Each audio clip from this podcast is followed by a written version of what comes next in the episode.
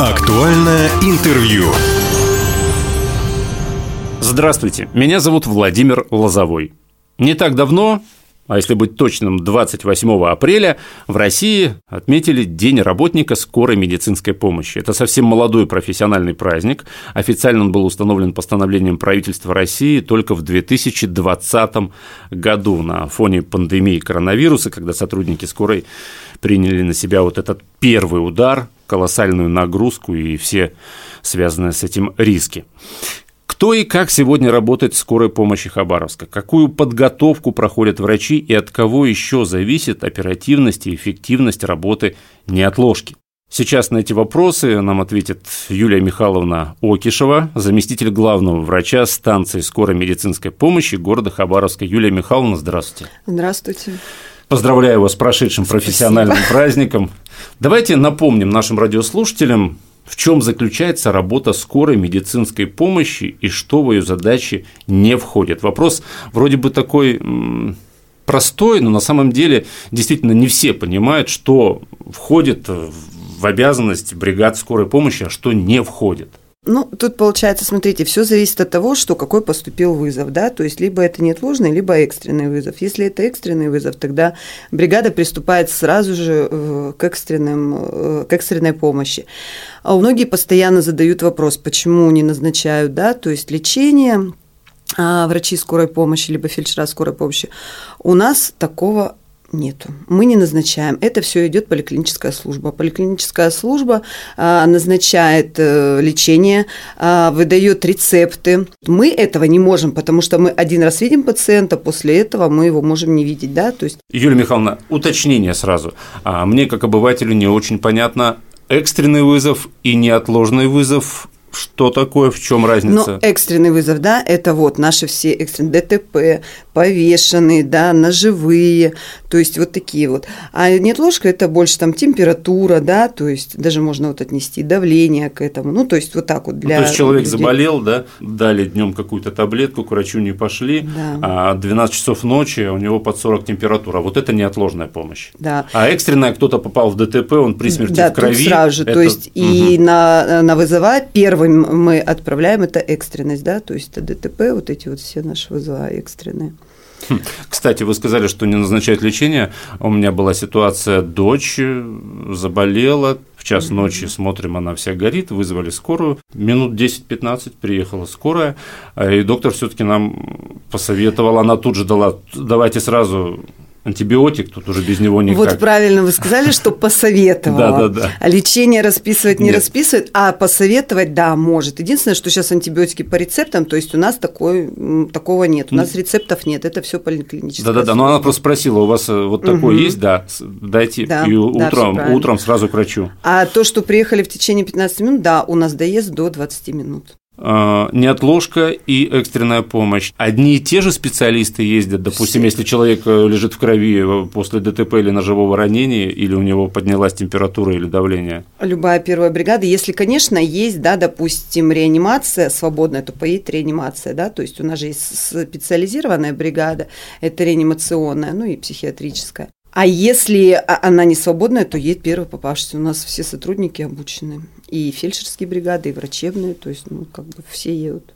А вообще психологически это, наверное, сложно. Допустим, ты к одному приехал, у него там давление, к третьему у него, а, не знаю, там температура, да, а, у четвертого что-то такое, а здесь следующий вызов, там через 30 минут человек лежит с ножом э, Нет, в теле. все обучены, все уже привыкшие, тем более я думаю, что после ковида уже как бы а, наши сотрудники уже настолько закаленные, работают а работают. почему во время ковида именно? Ну, во время ковида было очень много тяжелых, да, то есть помните, это дышка, это э, были такие, когда люди вначале не хотели, да, допустим, госпитализироваться в стационар, а потом на последнем уже издыхании вызывали скорую, да, то есть это тяжелые больные были.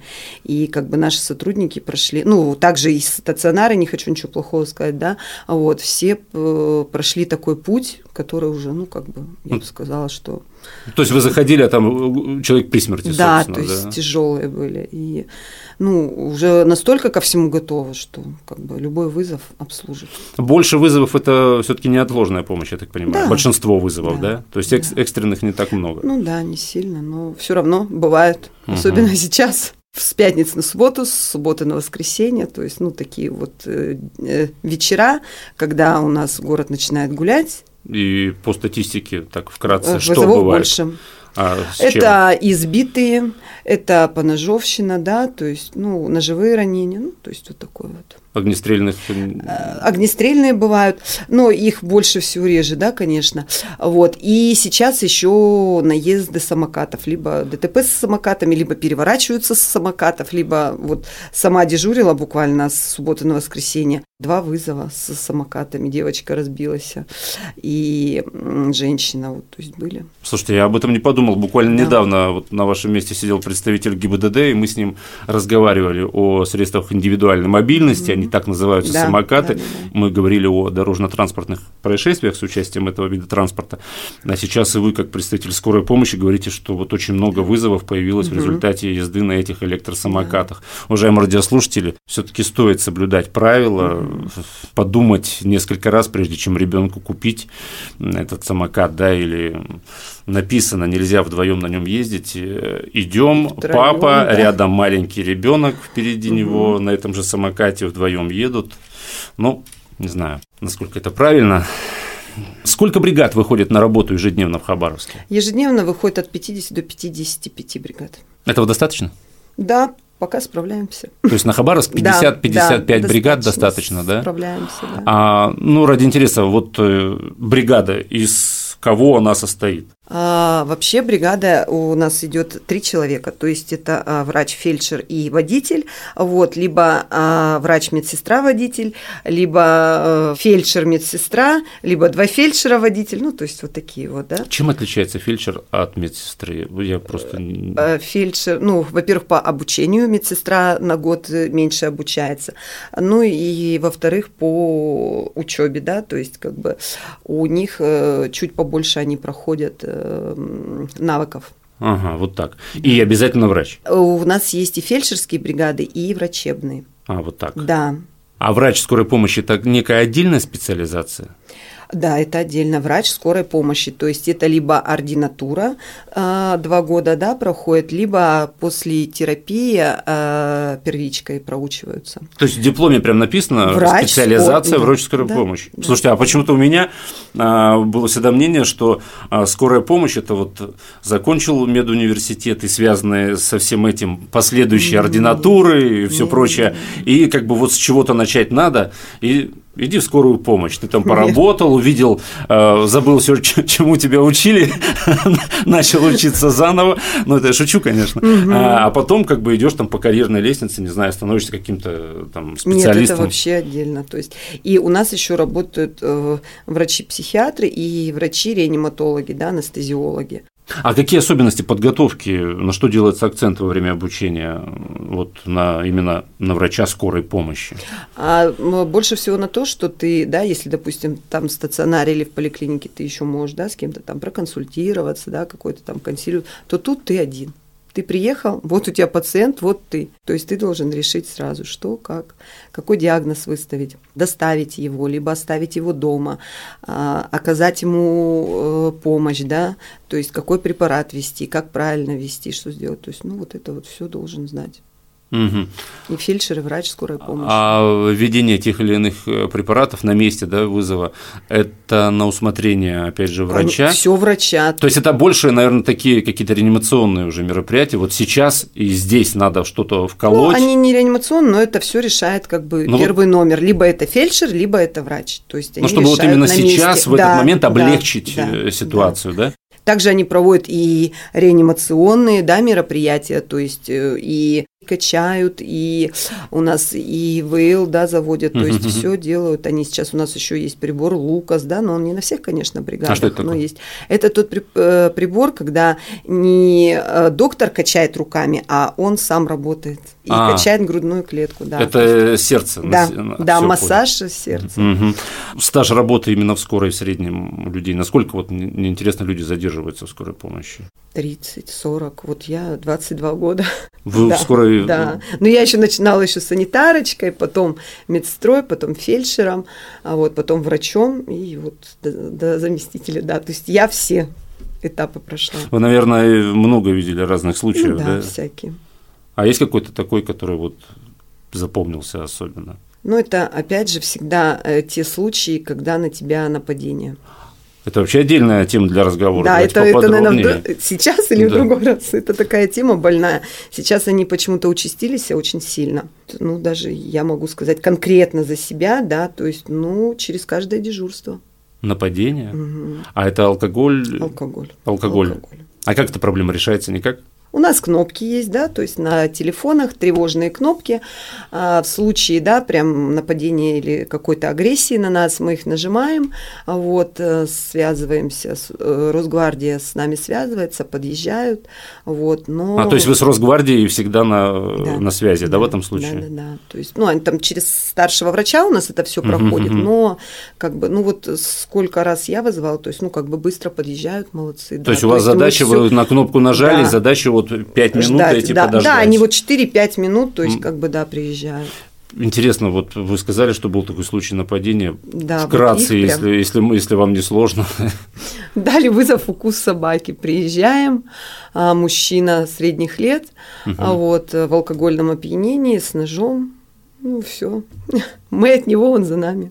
Ну, Это Ага. я вам чисто вкратце, без всяких э, нецензурных фраз и всего остального. Так. Да, действительно. А, кстати, больше мужчин или женщин э, работает в системе скорой помощи? Женщин. Все-таки женщин. А сколько вызовов приходится на одну бригаду в сутки? Ну, в среднем. От 12, ну, до 20 сейчас где-то вот так вот. От 12 Смотря до кто как 20. работает, да, то есть и какие поступают вызова. Есть, допустим, вызова, когда а, зашел, а, температуру измерил, там э, какие-то а, дал, да, ну там назначение. А Вот не назначение, а просто как бы советы, да, потому что еще раз повторюсь, что мы не имеем права назначать.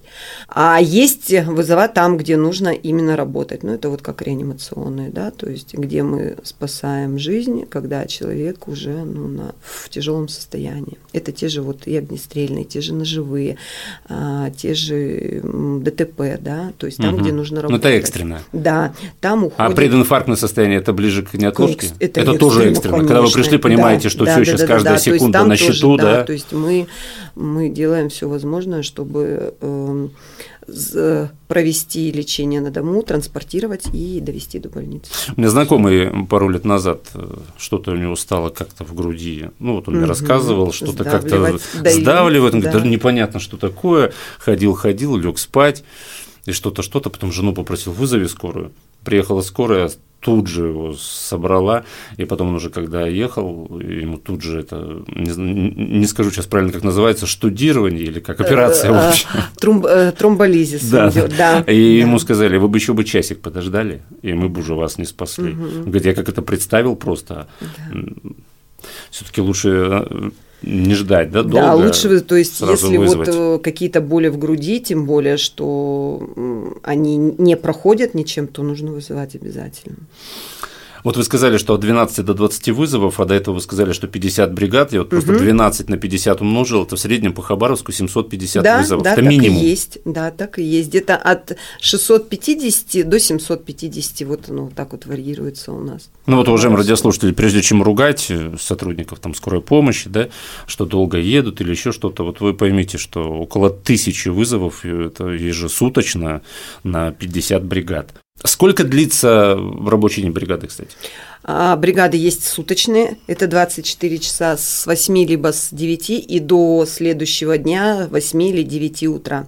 А есть кто выходит 12 день, то есть это с 8 до 8, либо с 9 до 9. Ну, а водители у нас работают по 12 часов.